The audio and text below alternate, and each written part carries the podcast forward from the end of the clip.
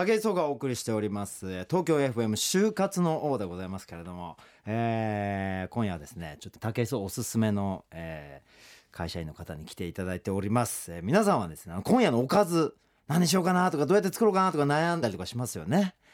ね。なんかそんな時に今日本で最も頼りになるインターネットの料理サイト。え、クックパッドというのがね最近流行ってあるんですけれどもそちらの、え、クックパッド株式会社さんから新規広告開発部なんと部長さんでございます、えー、お偉いさん来ていただきました。加藤京介さんをお招きいたしました、えー、31歳の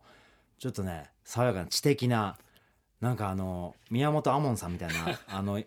なんか雰囲気を醸し出した方なんですけれども今日よろしくお願いしますよろしくお願いします。どうも加藤はじめましてどうもよろしくお願いします。よろしくお願いします。ラジオですけどいかがですか？いやもう実はすごいラジオ大好きで。あそうなんですか。はい。あの中学の時からもうずっとラジオを聞いてあの毎日毎日その聞いてあの投稿とかして。ヘビーリスナーだったんですね、はい、ヘビーリスナーです。投稿もしてはがき職人やったりして。あとあそうですね。そのはがきの投稿もしてたんですけど、その学校に行く時の、こ行く行く間にあそっちの投稿。あなるほど。投稿時にラジオ聞く。そうですそうです。テープ取って。すごいですね。撮ったテープのやつを聞くとか。っていうのをずっとやってたんで。ガチのラジオリスナーだったんですね。ガチです。ラジオは出演の方はあだからそれ初めてで。初めてで。だ今日すごい感動してるんです。あそうですか。ついに憧れのラジオに出れたっていう。今あの、はい、僕から見た加藤さん、はい、すげえあのラジオで喋ってるっぽいですよ。あもうでけえヘッドホンして あのスタンドマイクに向かって喋ってるとちょっとラジオ出てる感じ出てますよ。感動してます今。今日はありがとうございます。よろしくお願いします。よろしくお願いします。えー、そんな加藤さんでございますけれども現在あのクックパッドにお勤めなということなんですけれども、はい、新規広告開発部っていう、はい、これはどんな一体お仕事をされるところなんですか？あの、まあ、あの部の名前の通りなんですけど、は広告のサービスの新しい、うん、まあ、ものを作って商品を開発しているという部署で、はい、今どんどんその世の中がまあパソコンからスマートフォンの時代になっていくんですけども、まあ、そのスマートフォンの中で、まあ最適な広告というのはどうあるべきかであるとか、あのまあ、今すごい動画の広告っていうのをどうやってスマートフォンに入れるかっていうことがすごいその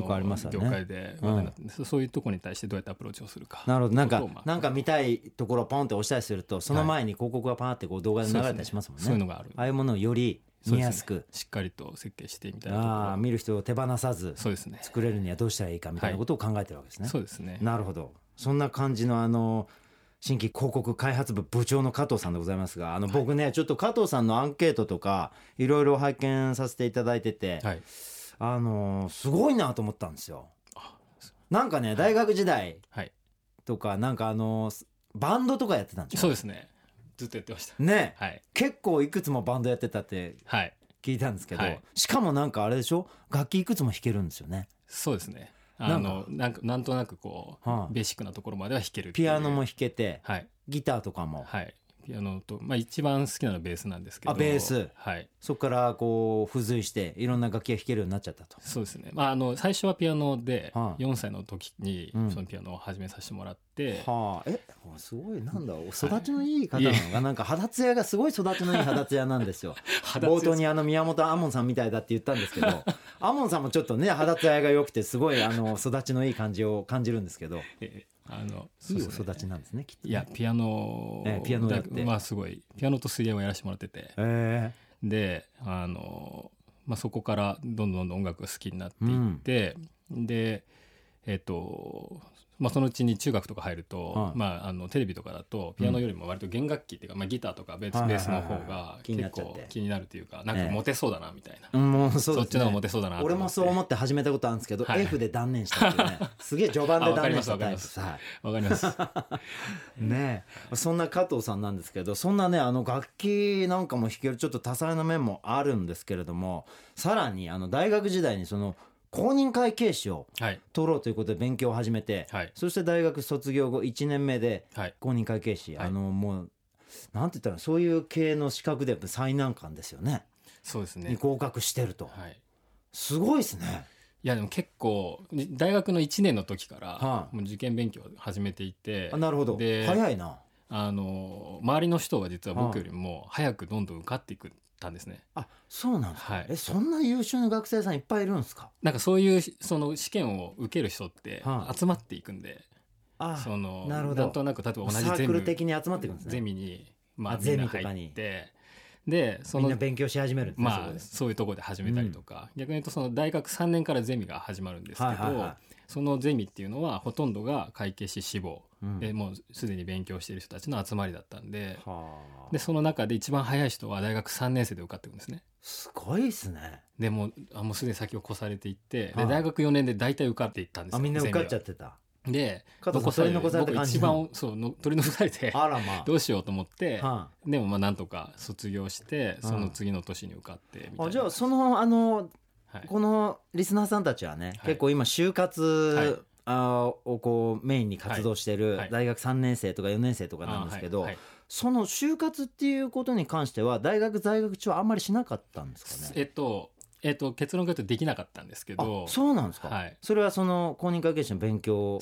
重視してやってたからそうです。受かってから受かったらとりあえず監査法人っていう道があるので、はいはい、まあそうですよね。基本的に会計士さんって監査法人どさっと入りますよね、はいだそこに向けていけばいいかなと思ってたんですけど、はあ、受からず。受からず。僕は本当は大学3年で受かって、うん、その受かってますっていうのを持って就活しようと思ってたんですよ。なるほど。なんだけど、まあ、全然、まあ、その試験って何段階かあるんですけどその一番最初の段階で落ちちゃったんで、まあ、全然ダメでしたっていう。そういう感じだったんですね。はい。でもそこからまあさらに1年頑張って、はい、その1年目で合格し、まあ、卒業です。ね卒業した後、ね、卒業し、はい、卒業してその1年目で合格し、はい、まあでもあそこでまず監査法人に入社してるんですよね。これねあのー、まあなんて言ったらいいんですかね。監査法人とかに入る公認会計士さんからしたら普通のことなのかもしれないんですけど、うんうん、でもなんかねちょっと武井壮と似た匂いを感じると言いますか、はい、あのー、僕もねなんかいろんな活動を始めるのに、はい、とか自分の行く先を決めるのに、はい、手ぶらで行くのが嫌なタイプなんですよ。はいはいはいあのなんつう素手で行くのが嫌なタイプなんですよ。なんかやっぱ武器持って、はいはい、あのそこの戦場に立ち向かえたタイプで、うんうん、だからやっぱ子供の頃から、はい、そのスポーツとにかくこれはできた方がいいとか、はい、で勉強もとりあえず成績も絶対一番の方がいいとかそういうふうに考えて、はい、その手土産持って次のとこに行くっていう。大学に行くにしても。まあ、就職するにまあ、僕は就職はしてないですけど、うん、まあ、芸能界行くにしても、はい、なんかタイトルを持ってるとか、うん。まあなんか今は百獣の王とか言ってますけど 動物全部倒してるんですみたいな手土産を持って芸能界入ったりしたんですけど、なんか意外とねでも学生さんってその手土産というかそういった武器を手に入れるのが意外と苦手だったりするんですよね。でもなんかその手に入れる作業を淡々とこなしていって今に至ってるなっていう感覚をすごく感じたんですよね。このアンケートを見てて。うん、でこの公認会計士というまあ、うん。なんて言ったんですかね、あのー、難関と言われる資格を取り、はい、で監査法人に入りでその会社の会計とかねそういったあの会社を守る立場のお仕事を身につけ、はい、でそこからさらに攻め始めるんですけれども、はい、まあ、監査法人はとにかく就職してみてどうだったんですか？あの就職してみて、うん、あのまあ、それはすごいあのやりがいを持ってやれていて、うん、えーとまあ、自分がそのなんていうんですかね、まあ、もともとまあ、そのもともとそもそも監査法人に入るきっかけっていうか会計士を目指すきっかけっていうのが、そのなんか周りですごいやりたいことがいっぱい溢れてるような人たちが周りにいっぱいいたので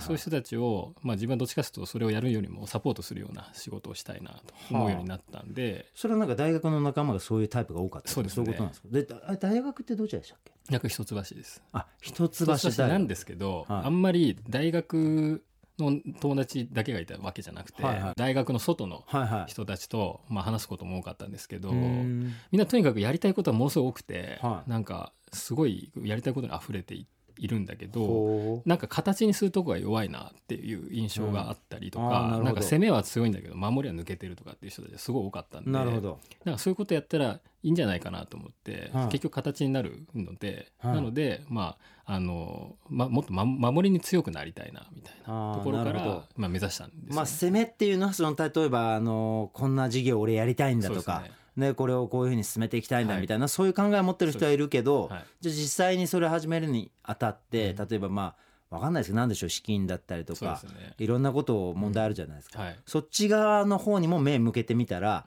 あじゃあ公認会計士とか取ったら、はい、なんかそっちの守りの方会社を守ったりとか、はい、その堅実にこう経営させていくという方向に向けて、自分が役立つこともあるんじゃないかみたいな目線だったってことね。そんなイメージですね。でしかも仲間がそういう攻めの方の人が多かったんで、こっちもしかしたらいけんじゃねえかっていう感じだったんですね。そうです面白いね。そういう感じで。今は全然違う仕事なんですけど今もうそうなんですよね。ななんでまたこの監査法人で公認会計士さんをやりつつ、はい、やりつつというかやっていたのにもかかわらず、すごいあの、まあ、僕から言ったらなんかおしゃれなというかファンシーな会社に 転職しましたね。クックパッドなんていう。ちょっと今女子から大人気のね、はいサイトを運営する会社じゃないですか。そうですね。すげえ家庭ところからすげえやわらけえとこ行ったなっていうイメージあるんですけど、まああのやってるねお仕事の内容はまた中では違うんでしょうけど、はい、どういうきっかけだったんですか？これこれここに移るに移るきっかけとしては、うん、あの監査法人で4年やっていて、うん、でその間すごい、まあ、やりがいを持ってやれてたんですけども、はいはい、あのある時、まあ、クライアントさんと話してて、うんはい。あのまあ、守る守んなきゃいけないことはこういうことですよねっていう話を、まあ、してたんですけども、はいはいはい。まあ、それは分かってるんだけど、はい。まあ、いつそれを守っていつそのこれ今から攻めなきゃいけないタイミングで、うん、どういうバランスでその何からやればいいとかどこまで今はやって、うん、その後どこまでやればいいみたいなそのバランス、うん、攻めと守りとのバランスみたいな話を、僕がなんかちゃんと語れなかったとか。あなるほど。会社の事業とか、お金の使い方に関して、はい、その事業を拡大したいから、はいやっぱりお金なるべく使ったりとか、はい、そのなんて言ったんですかねお金の流れ？そうですね。お金のところも一つなんですけどもう一つはその管理体制を作るとか上場会社として、まあ、ふさわしいその企業の体制にしていくとか、うん、そういう守りの部分で、うん、まあ、やらなきゃいけないことってすごいいっぱいあるんですけども。なるほど。ただ守りすぎると今度伸ばすために使う力がちょっと使いづらくなってきたりとか、はい、そのバランスを、相談されたりするんですね。そうですね。あ相談っていうか相談もされないですよね。あ相談もされない。もうもうちょっと下っ端だったので、あなるほど。まあそのまあそそこは分かってるんだけど悩ましいんだよね、みたいな話になった時に、いやいやこれはこういうタイミングで始めてでここまでギリギリこうまあ、その整備をしておいて、うん、段階的にやりましょうとかってことが、まあ、聞かれなくても、まあ、言える状態であればいいと思うんですけどなるほど、まあ、それがそもそも言えない役立つ提案をできるほどの知識もそこに責めるものに関してはまだなかったと。はい、はい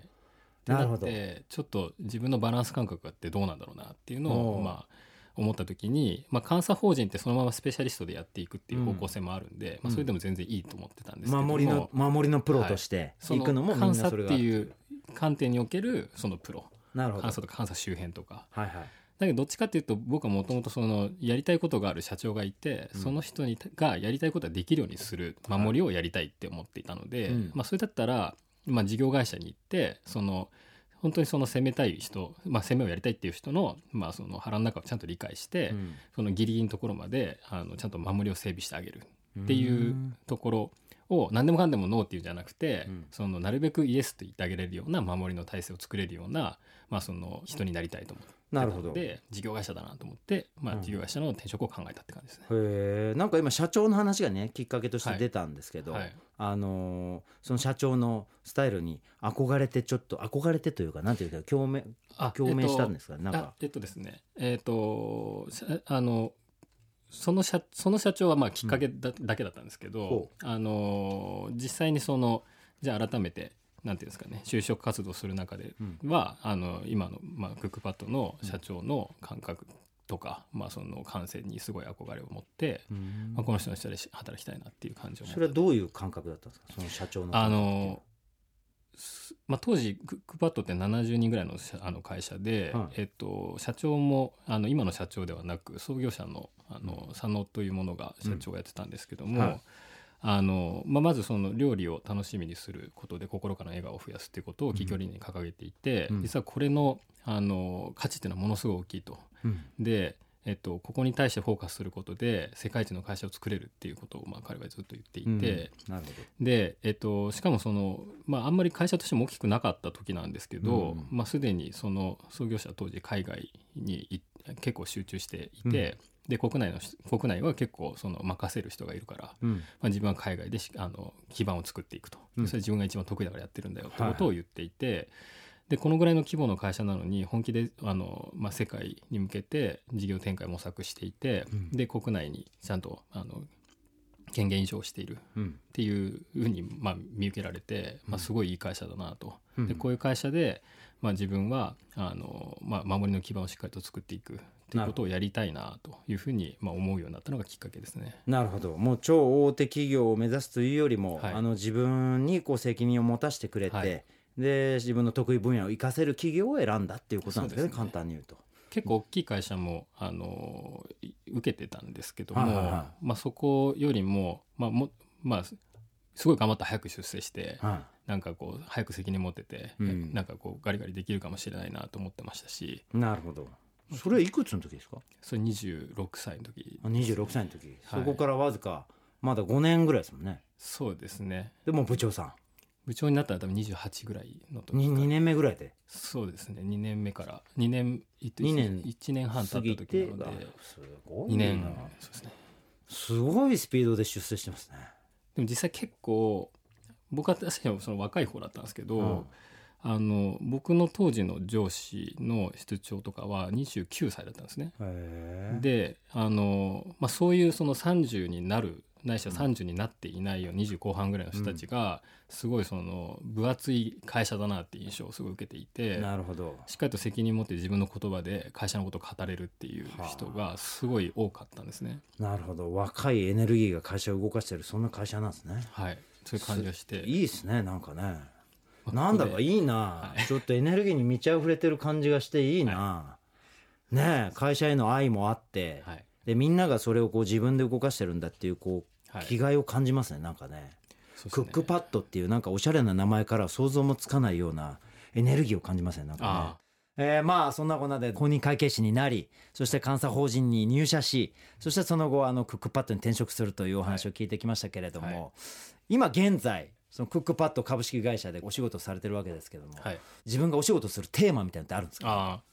これをやりたいみたいな僕らあんまりなくてどっちかっていうとその会社がやりたいこととか会社の進んでいく方向性に対して、うん。自分の得意を生かして、まあ、できることだったりとか自分が気づいたことこれをやったら会社がどんどん伸びていくぞっていうのは、まあ、そういう領域を、まあ、自分で見つけてそこに対してフォーカスするっていうことを僕はやり続けたいなと思ってるんですね。でそのフォーカスする内容がこれじゃなきゃいけないっていうのは決めてはないですね。へただ今これやったらいいよなとか今はこういう時期だっていうのをすごい意識はしています。うん、へ自分のスキルみたいなものって、はい、監査法人時代、はい、そしてクックパッド時代を経て、はい、どんどん伸びていってる感覚はあるんですか？そうですね。その、まあ、1年ごとに僕は結構やってることは違うんで、うん、確かにそうですよね、はい、監査法人の時もねなんかいろんなことやったりとか今回に関しても、はい、あの新しい広告事業やったりとか、はい、全然その公認会計士というその資格とかにとらわれない感じで伸ばしていってますよね。そうですね。なんかね、学生時代の俺にちょっと似てるなと思って。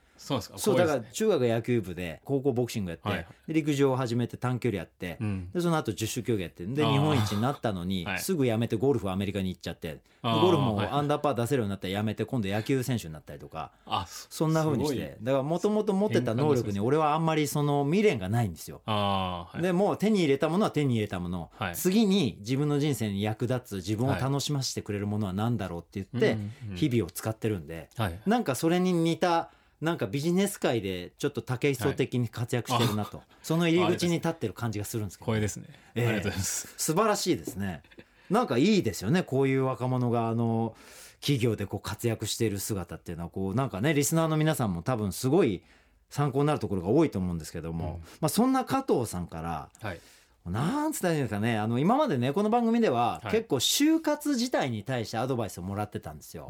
あの就活悩み事があるとか、はいはい、そういう学生さんが多いからこうした方がいいよなんて言ってたんだけど、はい、加藤さんちょっとそれとは違って、はい、やっぱりその就職後はい、やっぱみんな何かしらの就職をすると思うんですよ。はい、ただした後、はい、こんな風なあなスタンスで会社とお付き合いしたらいいよみたいなそういうアドバイスをもらったらちょうどいいかなと思ったんですけど、はいはい、加藤さん的な会社との付き合い方っていう、はい、なんかそういうアドバイスってあります？リスナーの皆さんに。そうですね。なんか僕はすごい意識してるのは、うん、会社を観察するっていう会社を観察する。なんかいいキーワード出てきましたね。例えば、はああのまあ、ちょっとあの監査法人の話に戻っちゃうんですけど、はいはいはい、あの僕は就職活動をしていた時から、はい、その就職先の監査法人をすごい観察していて監査法人で観察する方の人なのに その監査法人を観察してたわけですね、はい、そのどういう就活 その採用するんだろうっていうのをずっと見てて。採用状況とかを観察してたんですか、はい。そしたらすごいいい会社なのに、その見せ方がすごいもったいない状況の会社だなと思っていて。へえすげえ学生だな自分が就職しようと思って試験を受けたりしてる会社の、はい、まあ、なんですか新卒採用に向けての PR の仕方が上手じゃないなって思ってたんですか、そうです。なんかこうすごい魅力的な人がいっ ぱいいるのに、はあ、それをちゃんとうまく見せれてない打ち出せてない。っていうのがあって感じてたんですか？そんなこと学生、はい、すげえ学生だなこれ。何ですかね？逆にあの会社を面接してるみたいな感じになってますねなんかねへえそれ、はい、さらに深く聞かせていただきたいそれをすごい感じてたので、はあ、就職した後に新卒採用の担当をやらせてもらえないかっていう話をプレゼンして、うん、でこういうふうに打ち出していった方がいいと思いますとか、はあ、打ち出していくメッセージをこういうふうにしていきたいとかなんかそういうのをあの話をして1年目からその新卒採用の現場を、えっと、任してもらってあそうなんですか。っていう。もうその会社の会計とかをこう地道にやるとかっていう方向は、もう当然会社にある事業だけれどもそ、ね、それに向けてより良い人材をこの会社が手に入れるためには、はい、この新卒採用っていうところが穴だなっていうふうに思ったってことですね、穴っていうよりももっとうまくできる。もっとうまくもっといい人がいっぱい入ってくるし。そうすれば業績ももっと良くなるしっていうところに目を向けて会社にそれやったらどうですかって提案してその事業をやらせてもらってたことなんですね、ね、まあ、採用のプロジェクトですね。それをやらせてもらってたんで、まあ、それはすげえ新入社員だな。もう昼は普通に監査をやって、はあ、夜にその採用の準備をしてみたいなことをずっとやっていい社員取ったなその監査法人。ねえ。クックパッドさんでもそれを実行してるんですね。きっと観察してんですかクックパッドそうですね。よまあずっと見て、はあ、なんか今どういうことやったら一番会社が伸びそうかなとか今どういうことやったら自分の成長につながるかなとか、まあ、チームの成長につながるとかメンバーが伸びるとかいうのはすごいよく見るようには見てるんですね。しています。いやなんか新しい視点をちょっと今日いただきましたね。あの会社員としての。でこれ就活生の皆さんすごい参考になるんじゃないかな。会社を観察するとね、入社してからもこの会社ってあのどんな仕事の体制なのかあのどんなところがあるのかっていうとすごく観察してあここを良くすればもっと良くなるんだなっていうところを見つけ出す作業ってことですね。そこが大事だったってことですね。加藤さんにと。って自分なりにやるってことですね。なるほど。だ加藤さんはあれだね。そのまあ言ったら成長請負人みたいなもんですねこれね。自分が成長するのも好きだし会社成長させるのも好きだしみたいなね。最高のお言葉をいただいてそういうタイプでございますね。まさにこうあれですね。ビジネス界の武井壮と言っても過言ではないんじゃないでしょうかね。あの僕も本当にあの日々あの毎日自分史上最高っていうのをテーマにしてますんで、あ,、えー、あの昨日持ってないあの能力を自分に今日身につけさせてあげると、はい、昨日ない知識を今日の自分にあの教えてあげるっていうのをテーマにしてますんで。はいなんかすごい共感持ちましたね。ああ、ありがとうございます。あゴリゴリこれであの、さらに能力を伸ばして、いつかね、なんか、もしかしたらなんか大きなプロジェクトとかを立ち上げたり、なんか事業を立ち上げたりしそうな予感がしますけどなんかね。そうやりたいですね。ね。はい。ちょっとそれをちょっと楽しみに今後も活躍していただきたいなと思いますので、よろしくお願いします。はい、えー、本日は、えー、クックパッド株式会社から新規広告開発部部長、えー、加藤京介さんをお迎えいたしました。どうもありがとうございました。ありがとうございました。武井壮就活の東京 FM 武井壮の就活のそろそろお時間となりました、え番組では皆さんの声を大募集中でございます。番組ホームページからですねあの応募フォームがございますのでそちらの方からご意見ご感想相談など何でもいいので皆さんのお声をお寄せいただければと思います。そうですねあの今日のクックパッドの加藤さんですけれども資格に固執することなく、えー、自分の可能性そして社会で自分が活躍できるその世界をですねどんどん広げていってる。そんなあの印象を持ったあの若者でございました、えー、素晴らしいですよね。皆さんもとにかくですねあの学生時代いろんなことを勉強すると思いますけれどもあの自分の力、まあ、武器みたいなものを4年間あるある学生生活の中ねまた就職活動に向かうまでの時間っていうのを十分有効に活用して何か必ず武器を見つけてその武器を腰に携えてあの社会に立ち向かってほしいなと。そういった意味でのあの前に前進する一歩踏み出す達人が今日の加藤さんだったんじゃないかなと思います、えー、というわけで東京 FM 就活のお相手は今週も武井壮でした。また来週。就活生の皆さん就職活動は進んでいますか？全国各地で年間200回開催し毎年20万人の就活生と4000を超える企業が集まる国内最大級の就職イベントキャリアフォーラム。今年も開催。多くの企業仕事との出会い発見の場を提供します。キャリアフォーラムでは先輩社員と直接話せるソーシャルパーティーなど就活生目線のコンテンツが満載。参加予約は日経就職ナビ2016から。今すぐ会員登録しましょう。キャリアフォーラムプロデュース by ディスコ。